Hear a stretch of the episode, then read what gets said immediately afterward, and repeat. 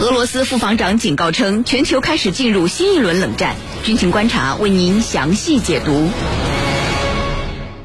最近，俄罗斯国防部副部长亚历山大·富明在接受媒体采访时表示，全球开始进入新一轮冷战。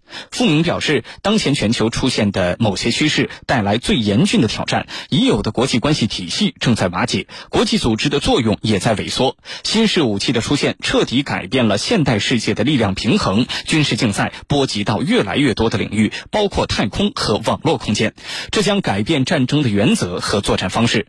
富明的这番话释放了哪些重要信号？世界各国是否都面临着新一轮冷战的风险呢？接下来，郝帅邀请军事评论员和您一起关注。袁老师，我们首先来说说这个新闻当中的一个重要概念，那就是新一轮冷战。也有人呢将其简称为新冷战。那么这个概念到底是什么意思？有哪些重要的含义呢？请袁老师为我们介绍一下。好的，要想了解什么是新冷战呢？呃，首先要对冷战的概念有个了解。所谓冷战呢，指的是一九四七年至一九九一年之间啊，以美国为首的西方资本主义阵营与以苏联为首的东方社会主义阵营的政治、经济、军事的斗争。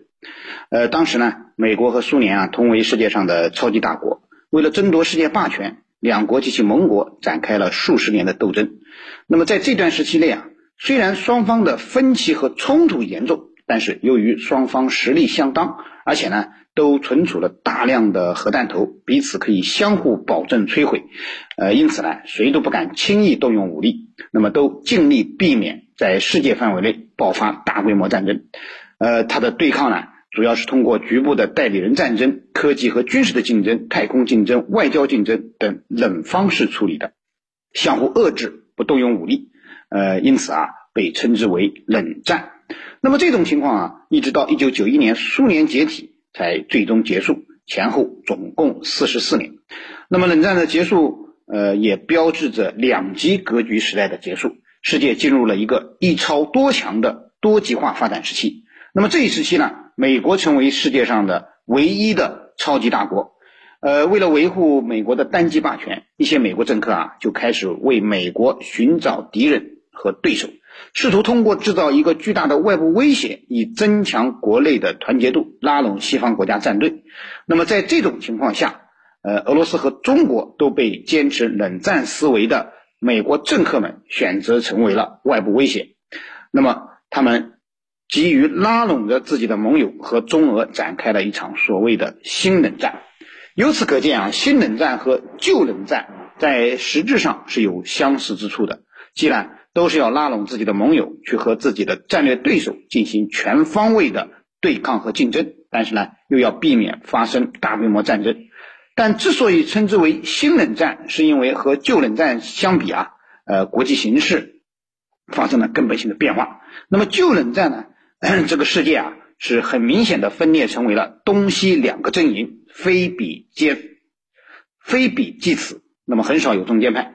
那么现在。呃，随着世界多极化和经济全球化的发展，国与国之间的交往日益密切，呃，更是形成了你中有我，我中有你的利益交集。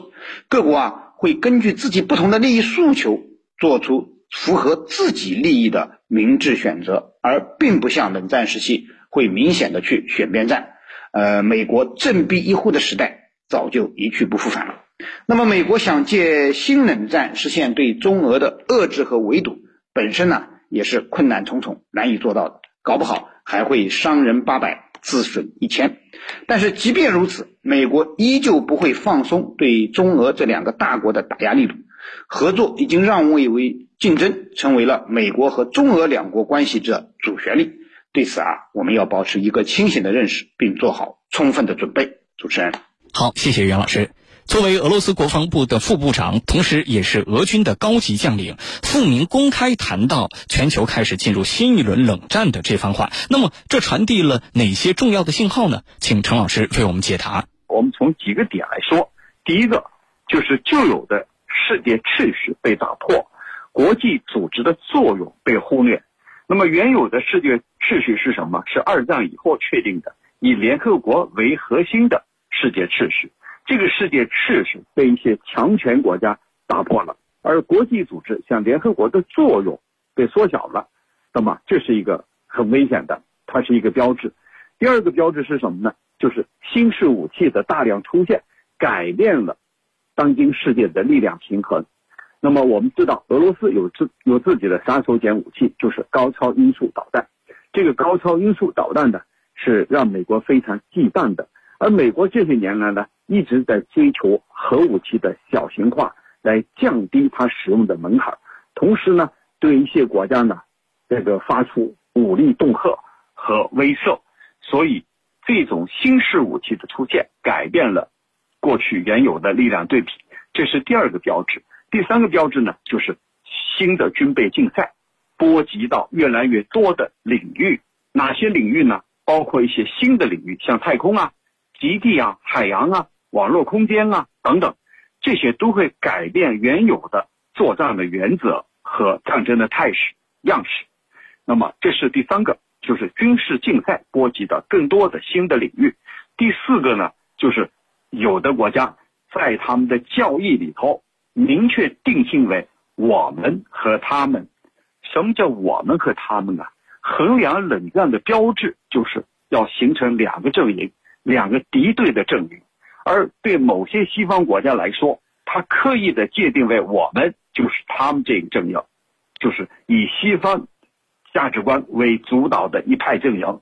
那么他们是指谁？就是被美国认定为是自己的对手、对立面。其实我们也不难去看到底是指哪些，而这些呢，我们和他们被一些大国在教义当中予定性，就人为的形成了两个体系、两个派别、两个阵营，所以他认为世界正在这个进入一种新的冷战的模式。我认为它主要是基于上述四个方面的这个呃理念来进行的分析。啊，并不是呢，这个无稽之谈，并不是说凭空，呃，想象的。那么同时呢，呃，这是从理论上的界定，从现实当中呢，美国在今年通过了多份这个所谓的竞争法案，像二零二一战略竞争法案，还有呢，呃，今年三月份通过的美国的临时版的国家安全战略，这些呢，都是带有冷战的标志和烙印。为什么呢？因为它里头提到最多的就是把自己的对手列出来，然后就是我要跟他进行竞争，而且要取得最后的胜利。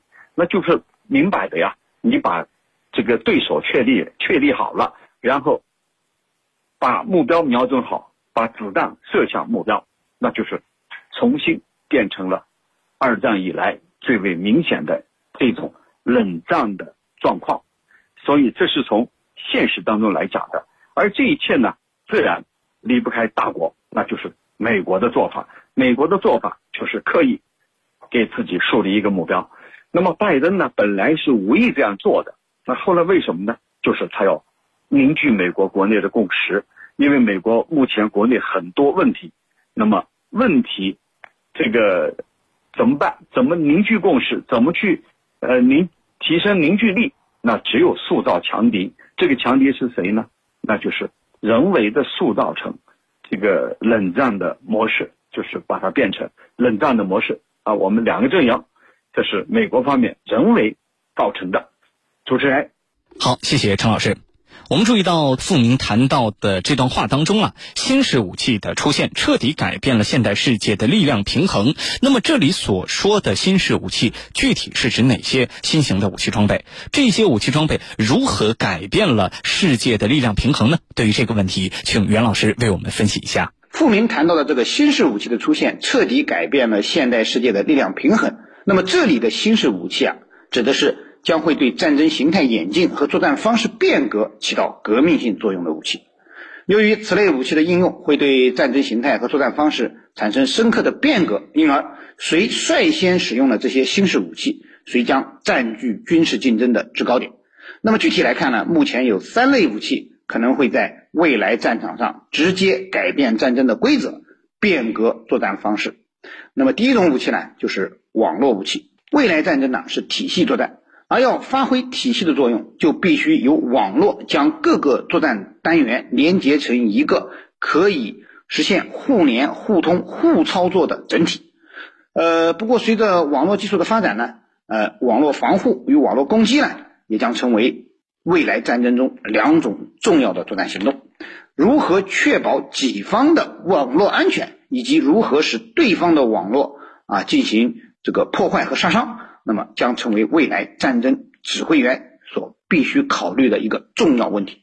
可以说啊，未来战争无网不成军，无网不成战。谁控制了网络，谁就可以抢夺战争的先机，甚至可以通过网络达成瘫痪对手的作战体系，实现不战而屈人之兵的最高境界。那么这其实啊，也和冷战所追求的结果有着异曲同工之妙。而美国呢，我们知道是网络的发明者，也是它的控制者，利用自己的网络优势，加大对世界舆论的控制权和主导权。是美国进行新冷战的一种重要方式。可以说，网络早已变成了大国竞争的一个无形的战场。第二种武器呢是太空武器。随着太空技术的不断发展，人类开发太空的能力也在不断增强。同时呢，也意味着太空正面临着日益军事化的危险。而太空的军事化将使太空成为军事竞争的新的制高点。从某种意义上讲，未来战争的制权呢，首先取决于制太空权。没有制太空权、制网络权、制信息权、制空权、制海权都无从谈起。而就太空技术而言，美国显然处于领先地位。当下呢，美国也正在凭借其太空领域的优势，在抢占这一新的军事制高点。第三呢是高超音速武器。那么这类武器啊，秉承着唯快不破的理念，使武器的飞行速度达到了十几倍音速，甚至数十倍音速之上。那么让自己成为了无法拦截的武器。目前呢，美俄中等世界大国啊都在加紧超高音速武器的研制工作。呃，有一些超高音速武器呢，甚至已经装备部队进入实战化部署阶段。那么在核武器无法使用，各国又构建了严密的反导体系的情况下，超高音速武器的出现。显然，让相对弱势的国家拥有了可以有效实施反击的战略力量，从而使这场新冷战又不至于因为双方军事实力的悬殊而陷入到热战之中。主持人。好，谢谢袁老师。在这次的谈话之中，傅明还提到了一个重要的会议，那就是将在本月下旬举行的第九届莫斯科国际安全会议。那么，这是一个什么样的安全会议呢？俄罗斯举办这届会议的目的有哪些？请陈老师为我们解答。好的，那么这里呢讲到第九届莫斯科国际安全会议，那很多军迷啊一定要问了，这是一个什么样的会议啊？呃，有着怎样的规模呀？哪些人参加？其实我们都知道，莫斯科国际安全会议是由俄罗斯国防部来主办的。呃，从二零一二年以来，几乎每年都举办。它主要是邀请一些国家的代表和国际组织。那么这里啊是一些，并不是全体。具体是哪些呢？呃，我们统计了一下，大概是十八个国家。这十八个国家呢，基本上都是跟俄罗斯有着友好关系的。国家和地区组织，呃，那么这里头也包括像联合国呀、欧安组织呀这些这个国际和地区组织的负责人以及学者专家。那谈什么呢？主要还是谈全球和地区安全问题，比如反恐，比如防止核扩散之类的问题。呃，出席会议的哪些？国家呀，刚才讲了十八个国家，像巴基斯坦、中国、白俄罗斯，还有呢，就是过去的一些前苏联的加盟共和国。呃，一般情况下是由俄罗斯的国防部来负责主主导这样会这样的会议。像国防部长绍伊古，呃，他就多次在这个会议上致开幕词。当然，像俄罗斯外交部门也会在这个会议上做发言。从二零一二年以来，几乎呢每年都要邀请这个一些国家的代表。在一九年四月二十三号到二十五号是第八届莫斯科国际安全会议召开，我们国家的国务委员兼国防部长魏凤和出席了这次会议，而且做了发言。他当时说，面对世界百年未有之大变局，和平与发展的历史大势不可阻挡。那么这是第八届。那么今年是第九届，大家一定意识到似乎少了什么。对，去年是二零二零年，本应该是第九届的，但是因为疫情嘛，就没有组织。而今年呢，疫情已经逐步逐步得到控制，特别是很多国家打了疫苗以后，呃，明显这个有了好转。所以今年呢，就是要开一个第九届这个国际安全会议。那么在这次会议上，应邀的各国的国防部长，主要是国防部长了，还有那些地区和国际组织的负责人、专家学者。来共同探讨这个世界所面临的安全问题。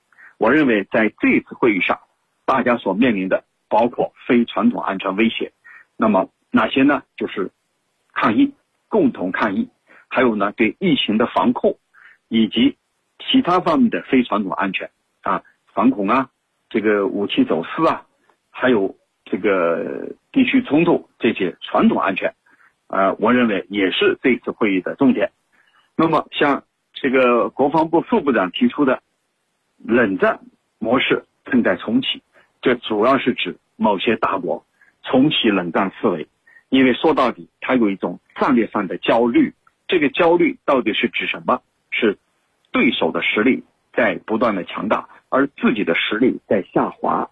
特别是疫情期间，看得很明显啊，美国有近六十万人死亡，还有呢几千万人感染。这场疫情让这样一个国家遭受了重创，它的实力必然是要下滑的。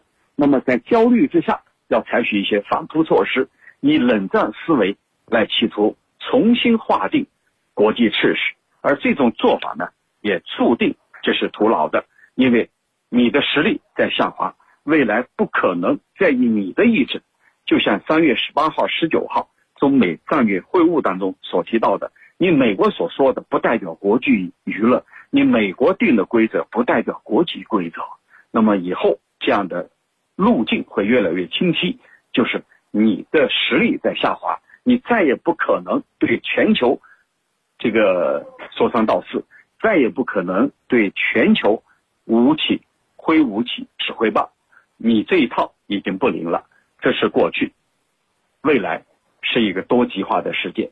不再是你一家说了算，主持人。好的，感谢我们今天两位军事评论员的精彩解读。